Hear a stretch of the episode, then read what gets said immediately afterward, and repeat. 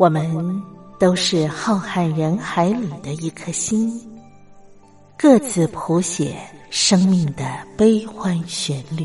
天上每颗星唱着一首歌，是我是你，我亲爱的兄弟姐妹，你在哪里？亲爱的兄弟姐妹，你在哪里？茉莉邀请您一同听心灵在唱歌，让我们更加靠近。微微笑的星星说：“永不分离。”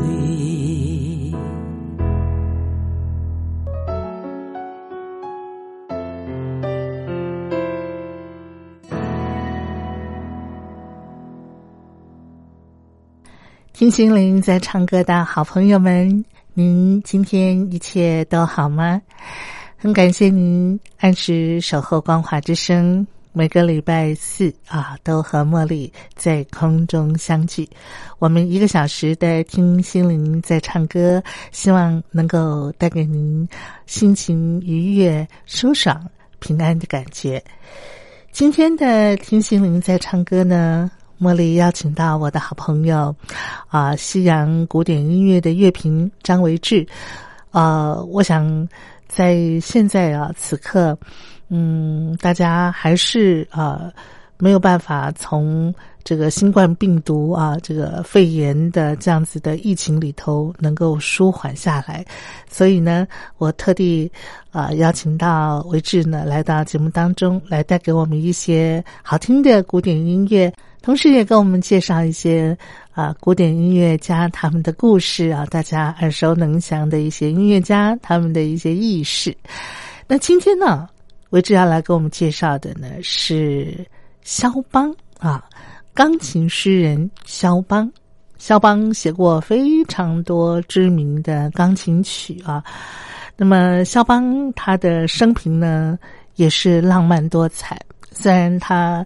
年纪轻轻就过世了，但是在呃不算长的一生的岁月里头呢，嗯，有好些故事啊。待会儿我们可以透过维志来跟大家做介绍。好，那我们现在呢就请维志来跟大家分享喽。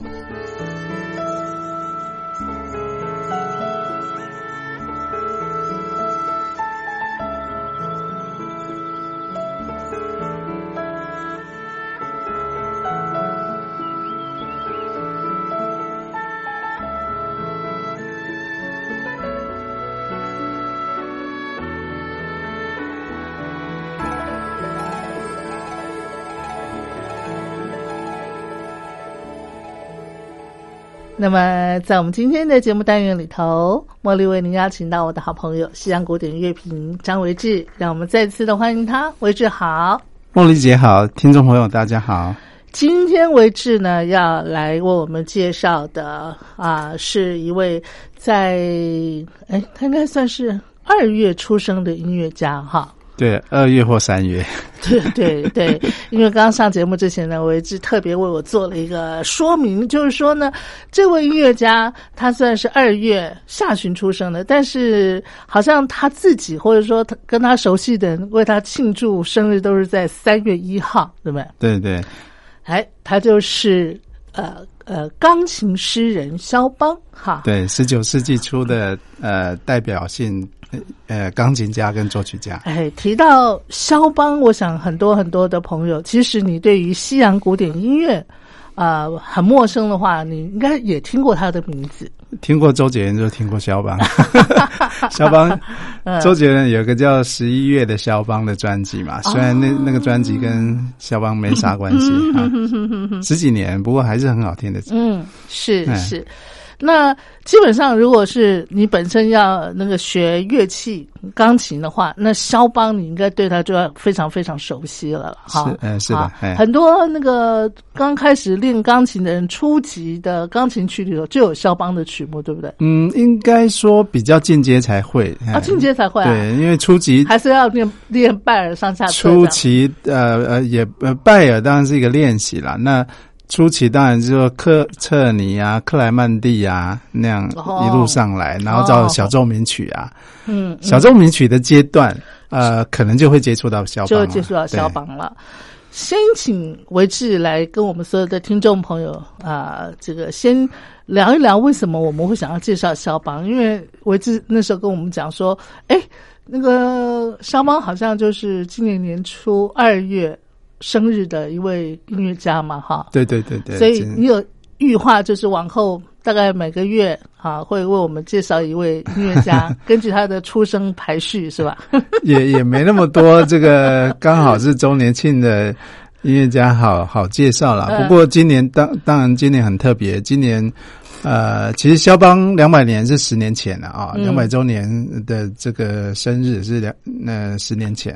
那今年这二零呃二零年是他两百一十岁的生日啊。嗯，肖邦是一八一零年出生的啊，出生在波兰。嗯，那呃，所以所以觉得呃值得哈，值得再借这个机会呃谈聊一下肖邦的。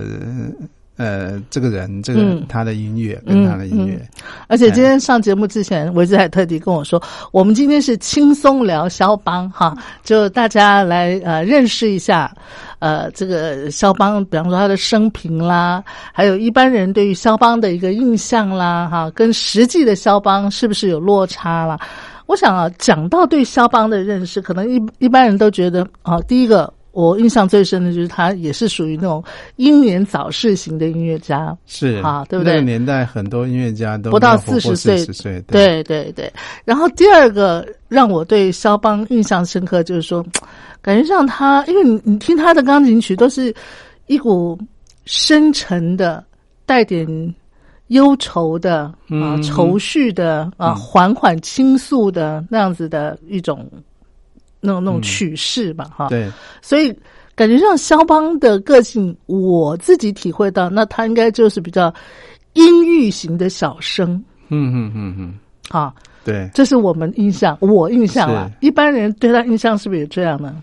对，其其实你可以想象这样的一个呃音乐特质啊，在当初是很其实是很创新的，因为当初的音乐语言，呃，是是像莫扎特那样子的。哦。哦，所以莫扎特、贝多芬，嗯嗯，到肖邦，嗯，那是完全不一样了，就突然沉静下来了，对对对，就是就完全是另外另外一种形式，是是是，那是一个很独特的音乐语言。嗯，那肖邦其实出生在莫扎特逝世后的呃十九年，哦，莫扎特逝世后十九年他出生，所以这两位英雄没有交集过。那其实其实。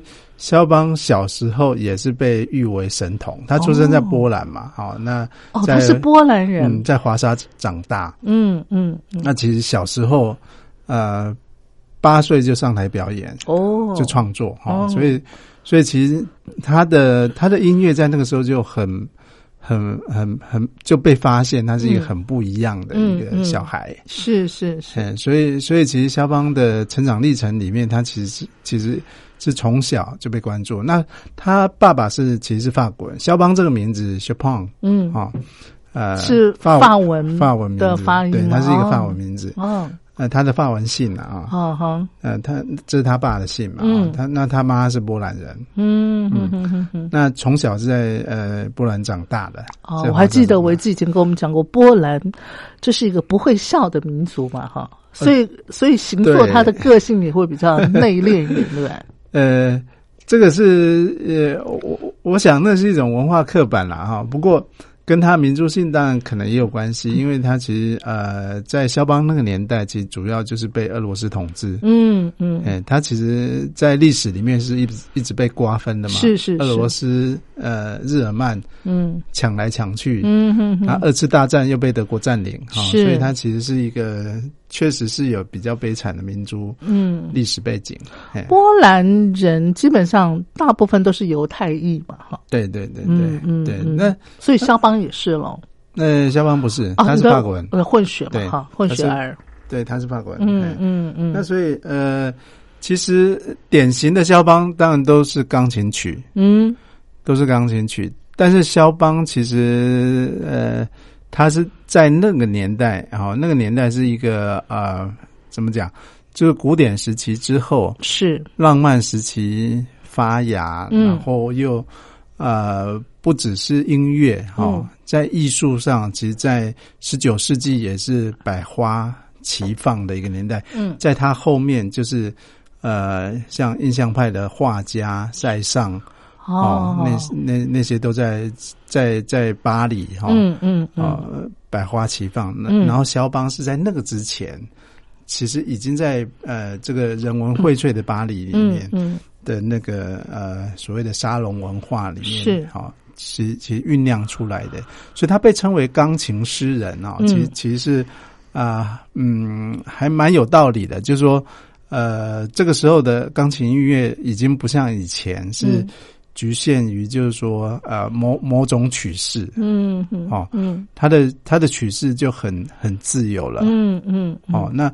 那肖邦尤其是把特别特特别在历史上是，因为他把这个两种舞曲哈、嗯。带到国际，嗯。都是从他家乡来的音乐。你说那个马祖卡的，马祖卡跟波兰舞曲哈、那哦，那马祖卡也是三拍子，跟当时十九世纪呃约翰斯特老师哈、在这个维也纳流行的那种三拍子圆舞曲、嗯嗯。很类似，不过它重音拍不一样。嗯嗯哦。嗯嗯，那一般圆舞曲就是重音拍在第第一一拍嘛，啊蹦恰恰。对，然后马祖卡会放在第二拍，啊，噔噔噔噔噔噔这样子，哦。这样的拍子的感觉。是是是是，嘿。哎，那刚才你有介绍，嗯，肖邦他是出生在华沙，对那呃，等到他成长了以后，他有在巴黎呃居住过吗？对对对，他其实二十岁以后就就去巴黎，就去巴黎了。对，等于他人生的前半段啊，在波兰，在波兰，后半段基本上都在法国。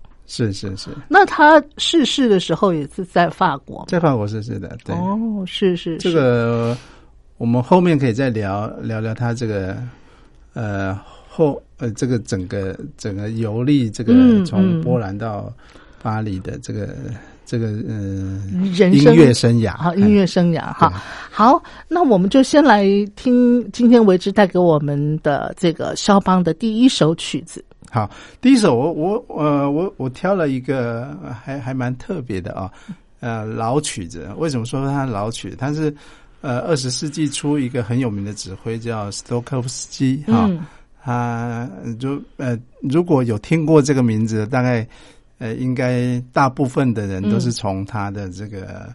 呃，迪士尼的幻想曲，哦 这这个来的啊，他写的吗没有没有，他他算是指挥跟策划啊。嗯，那个那个音乐的背景。是那斯托科夫斯基其实是呃早年哈、在那个美国很有名的一个指挥家，那他的名气也来自于就是他指挥了很多很多的那种电影的配乐。诶，他的名字叫斯托科夫斯基，反正叫什么斯基的，是不是都俄国人？呃，是俄国人没错。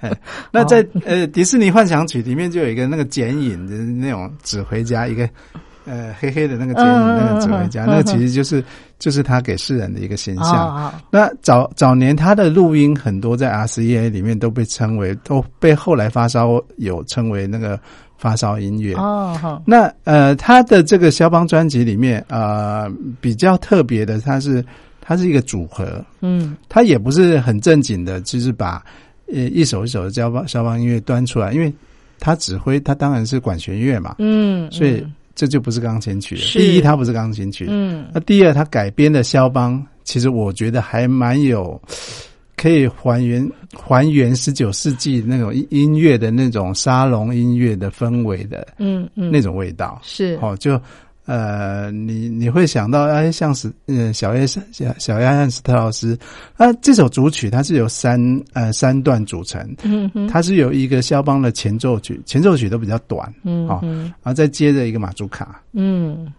啊然后再来一首华尔兹，哦，哎，他把这样串起来成为一个组曲，一个组曲。然，后这个前奏曲，呃，很短嗯。啊、前奏曲很短，不过很有味道，嗯很肖邦，就是呃，待会听众朋友可以听听看他他那种三拍子，也是一个三拍子的一个节奏哦，嗯，然后也是中音拍在第二拍的那种感觉，那跟马祖卡有什么不一样？很类似，它比较慢哦，不过它比较慢，但它哦很有一种肖邦的味道，就是我常觉得听肖邦哈、嗯。哎，我看大家先听听看，我们后面再来聊啊，好好好好好好，那我们就一块来欣赏维斯带给我们肖邦的第一首曲子，这是串联三个曲子、三首曲子的一个组曲啊。好，呃，前奏曲马祖卡跟他的华尔兹嘛，是不是？好，来一块来欣赏。《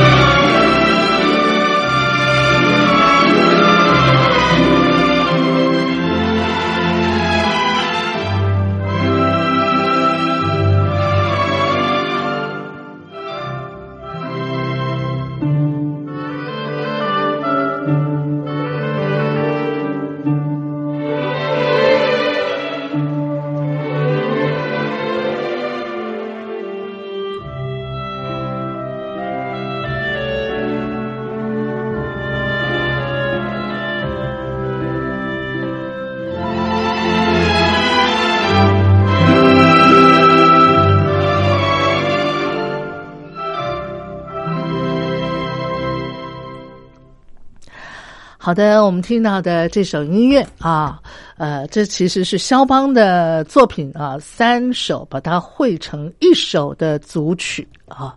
刚才在欣赏这首乐曲之的同时呢，我跟维志我们两个啊在聊，我就觉得说，这个好像我在看那个早期了，我小的时候在看那种浪漫唯美的那种西洋呃爱情电影的。那个电影配乐这样子，对，虽然音乐有点旧，但我觉得那个斯呃斯托克斯基哈，这个这个改编的非常好。他他他把那个整个十九世纪的那种很很浪漫的风华都带出来了。嗯嗯，呃，用小提琴、用管乐的那个 solo，嗯，哦，那个。就跟那个小约翰斯特老师那种风格很接近。是是，那我们刚才欣赏这首乐曲，整首它所营造的那个氛围，真的就是哈，对，诗情画意的感觉。对，但这诗情画意，我要特别提一下，就他那个前奏曲啊，嗯，他那个噔噔噔噔噔噔，就停了一下。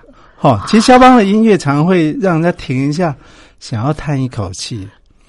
就是那种欲言欲言又止的那个味道，在当时欲语还休这样子。对，在当时用这种技法，也不知道迷死多少少女。我觉得 这种技法在当时应该会用的人也不多哈。呃，算是他蛮独独创的，所以。呃，他的音乐开始被介绍到欧洲的时候，呃，就是从波兰。嗯，后面要提的就是他，他其实本来出生在波兰，在波兰长大嘛。是。那事实上，肖邦的童年过得非常好。哈，他爸从巴黎去到华沙，不是华沙附近呐，实际上是华沙华沙华沙附近的小镇。嗯。认识他妈，然后后来就搬到华沙。那华沙就是那个。皇宫贵族所在嘛？哦，那俄呃俄罗斯的统治的这个这个呃首府算不算？对，呃，行政中心啊，算也是在那边哈。那现在也是波兰首都嘛？是。那呃，其实到那边，其实他是跟那些皇族都很。很接近，算是住在一个一个区里面，同一个社区，是，所以他也跟皇族只算是一起长大了，所以他从小的才华，在那个呃很王公贵族的气氛里面，他不像莫扎特小时候，他爸为了要展现他儿子的才华，嗯，还要带着他拉着他是去去那个呃王公贵族面前表演啊，去了解，但是他很小的时候就有这样机机呃机会，而且很受到这个。就很受宠，其实其实呃，那些皇室们、那些贵族们，其实就就很喜欢很喜欢他。这个小孩。哦，所以他所以他应该在当时也叫做童星了，对不对？哎，对，算童星，嗯，天才啊，就跟嗯。跟其实波兰人称他就是呃就是波兰的莫扎特。啊，波兰的莫扎特，对，波兰人。不知道是不是因为这样，其实肖邦本身很喜欢莫扎特。哦，好好好，哎，那肖邦的创作里头，除了钢琴曲，你看莫扎特他也有这个，他的创作里头有呃这个钢琴曲啊，然后奏鸣曲啊，哈，还有那个什么呃那个呃呃什么歌剧啊，是不是哈？那还有还有那个，哎，他应该他应该有写过那个交响曲吧？莫扎特，当然他写了四十几首，所以那那个那个肖邦有吗？有这些其他的创作吗？莫莉姐说都重点了，他没有哦，他没有。其实肖邦的呃，肖邦的特色就是说他写超多呃钢琴独奏曲，啊，这个这个是他一个特呃，他被封为这个。钢琴诗人，但是也是因为这样的是。的特色，嗯，但是他确实，呃，您您讲到重点，就是说他确实有写过一些呃呃小品的，就是室内乐有呃除了钢琴之外，有一些呃小小什么什么什么弦乐什么重奏啊，那以及有两首钢琴协奏曲，但是还是钢琴。啊，还是钢琴，嗯，钢琴协奏曲就有管弦乐嘛，但是钢琴还是主角。哦，所以在肖邦的音乐里面，钢琴几乎就是主角，这是他的一个最最大的主轴了。所以一般介绍呃肖邦，几乎都是听钢琴音乐啦。嗯嗯。不过既然你带到这个重点啊，下一首我们就来听听看一首比较也是不是那种很典型的肖邦，它是它是叫做呃呃一首叫做华丽波兰舞曲，不是独奏的版的华丽波兰舞曲，嗯嗯，是一个。呃大提琴跟那个钢琴呃合作的华丽波兰舞曲，嗯嗯，然后呃这这个版本里面的那个大提琴独独奏是马友友，哦。那肖邦其实是从他去到哈、去到呃，我刚刚说他二十岁以前是在华沙。华沙嘛，嗯，他在华沙也受主要的音乐教育也在华沙受教育，在那边长大。但是等他学成，他要出去展现他的这个才华的时候，他其实第一站是到呃往北走嗯。啊，去到呃去到德国，嗯嗯嗯去到德国认识一些音乐家，包括孟德尔颂啊，哦，嗯还有呃一些当地的音乐家嗯哈，嗯呃，知到柏林去呃，所以他其实一八二九年到柏林之后，他其实呃在当时就是有一个很重要的一个赞助者哦，在当时也很欣赏他，嗯。他是一个大提琴家哈，哦，然后一他就写了这首呃钢琴跟跟大提琴曲，就献给这个他在这个欧洲的旅程中的的赞助者呃，呃遇到了一个蛮蛮欣赏他的一个一个一个算是应该是贵族吧？哈，呃对一个贵族，嗯嗯，好，所以我们现在欣赏的就是呃钢琴跟大提琴合奏的一首那个呃肖邦的作品，华丽波兰舞曲。好，来，我们一块来欣赏。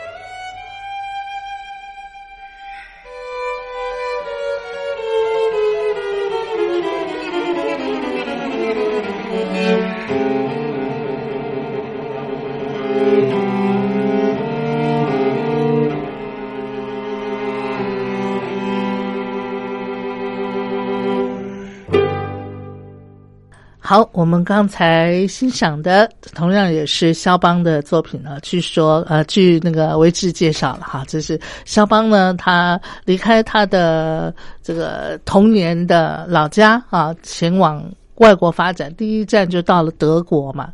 然后在那边遇到一位非常欣赏他的一位呃赞助者。啊，呃，那位赞助者本身就是一位那个喜爱大提琴的，还是精通大提琴的一个演奏吗？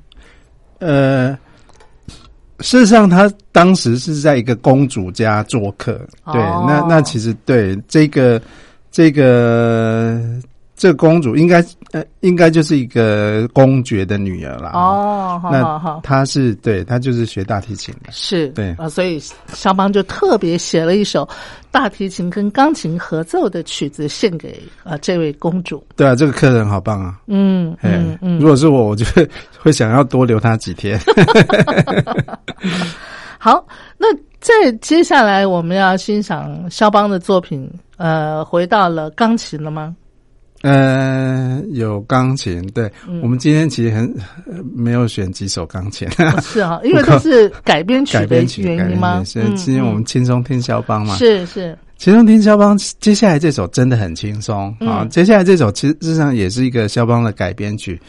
我们刚刚其实说，其实肖邦其实离开呃华沙之后，他的呃他的大部分的生涯的音乐生涯发展。其实是在沙龙里面。哦，哎，那这首改编曲特别能够体现这种沙龙的感觉。一方面，它改编自一个呃华尔兹哈，这华尔兹是作品作品六九比较后面的作品了哈，嗯嗯，呃，B 小调好的第一首，嗯，那呃，但是它的表现方式很独特，哈，是用那种低音大提琴啊，哈，钢琴啊，哈，合奏在一起的，嗯嗯，那呃，其实。如果说当时他是在沙龙演奏，我们想象，如果是在现在的沙龙，或是我们讲那种酒吧哦，piano bar 里面好了，嗯，可能就是像这个样子。哦，哎，我想请教一下维志啊，你刚刚讲到沙龙哈，沙龙我们现在对这个词其实大家蛮熟悉的，可是我们现在所谓的沙龙跟这你刚刚讲啊，肖邦那个年代的沙龙的定义是不是会不太一样？比方说了哈，我们现在认为沙龙啊，好美法也可以有一个什么美法沙龙，对不对？哈，大家喜欢用沙龙这个名字，是不是？可是事实上，沙龙的原意是是指一个可以让你休闲的地方吗？的场域吗？嗯，然后或者是这个休闲的场域，它里头。有一项专业来为你服务，是这个意思吗？其实，如果说早期的沙龙，它它其实比较像一个呃文人雅士聚集的场所。那不就咖以前那个那种像 coffee shop 咖啡成品咖啡啊，是不是哈？比较类似那个什么成品讲堂啊，然后就文文人雅士聚集的，但是它比较是呃，它比较是私人聚集的啦。哦，私人啊，私私人聚集的沙龙，就是呃，就是一个社。比较是一个社交场合。那我们讲沙龙这个词汇，它是源自于法文吗？对，是法文。哎，那如果是源自于法文的话，那是不是只有在法国才有沙龙？还是说以前欧洲各个国家，什么柏林啊？呃，那那个地方也有所谓的沙龙的那种聚集地。嗯，如如果在那个年代，特别指的应该就是法国了。法国了，哦对，特别是在巴黎。嗯嗯嗯十九世纪的巴黎。哦，就叫沙龙这样子。对，就是沙龙。好，来，我们呃，今天呢，这个不单单可以欣赏肖邦的乐曲，其实我们对于。欧洲啊，呃，多多少少，尤其是在十九世纪的时候、十八世纪的时候，那个时候的一种文化的一个发展啊，透过维志的介绍，我们也可以略窥一二哈。来，我们接下来就来欣赏维志刚刚介绍的这首曲子，呃，这是一首华尔兹，对不对？对，是一首华尔兹。嗯嗯嗯，好，来，我们一块来欣赏。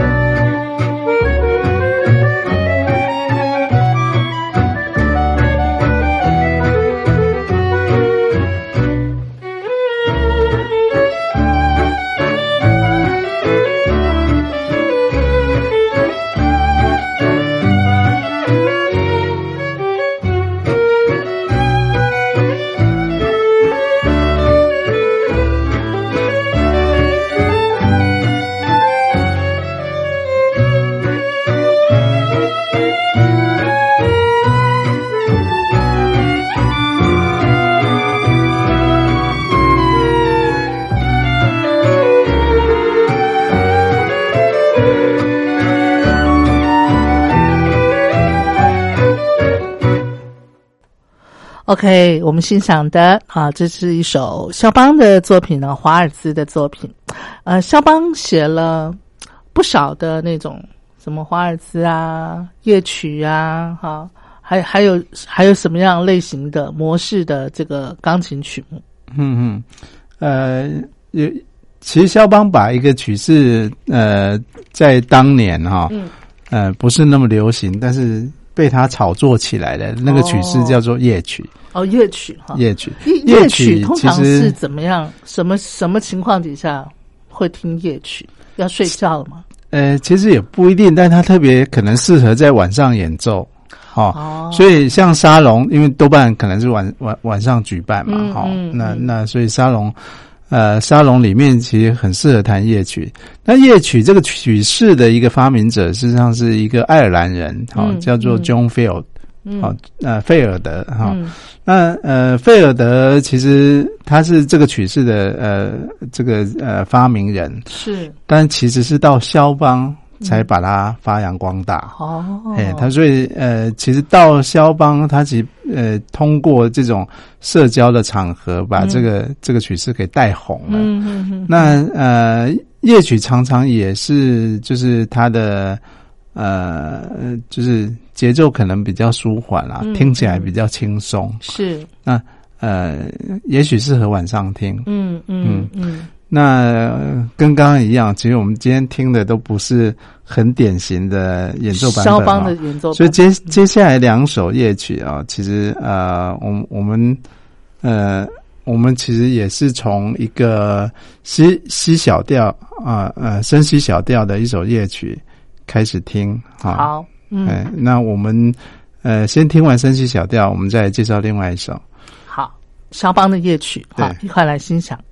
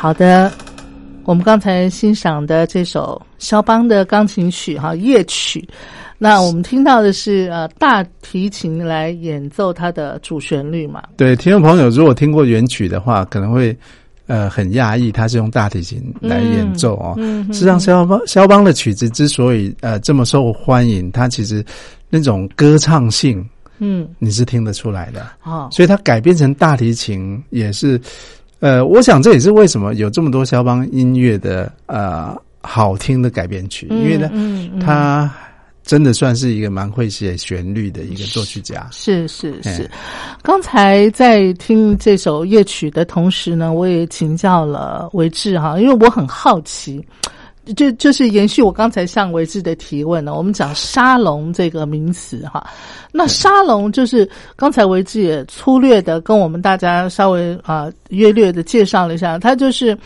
在当时法国的一种呃文人雅士、知识分子。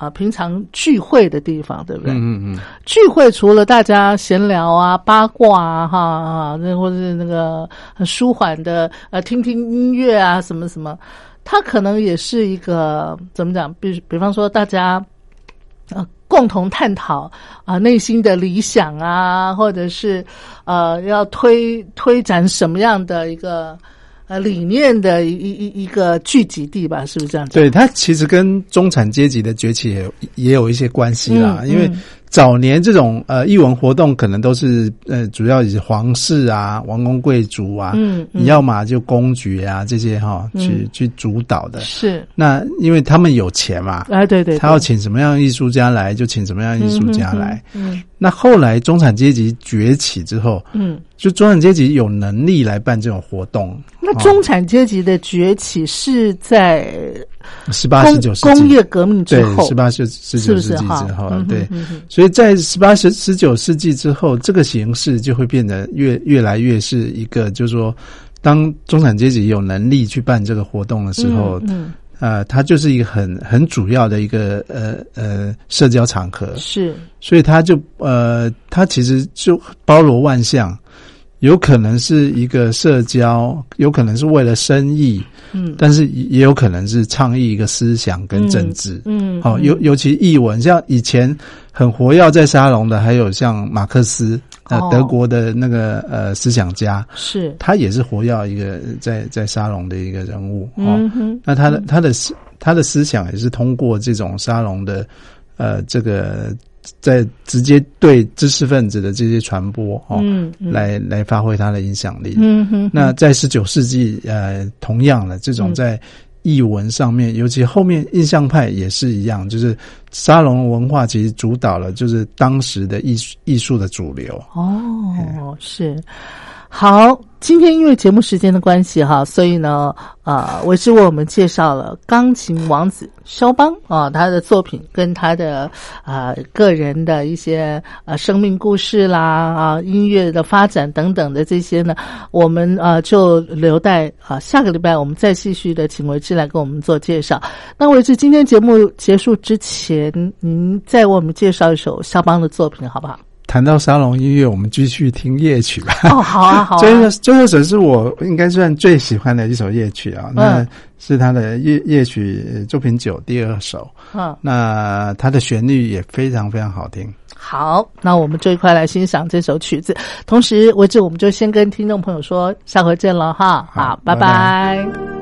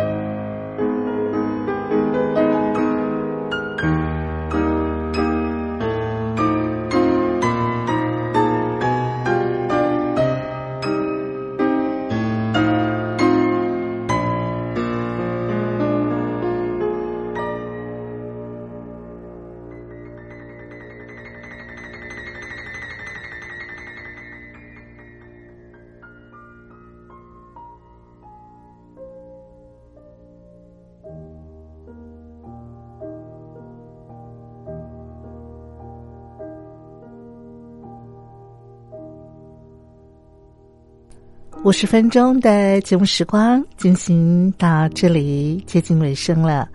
今天跟您介绍了钢琴诗人肖邦，我们也领赏了肖邦他所写的这些优美的曲子。那肖邦呢，其实他还有很多的。呃，轶事啊，就是在他生命过程当中的一些红粉知己的一些故事呢，我们要在下个礼拜继续的请为之来跟大家分享。那我们今天的节目就进行到这儿喽，感谢您的相伴，我们期待下个礼拜同一时间再会，祝您平安，下回见。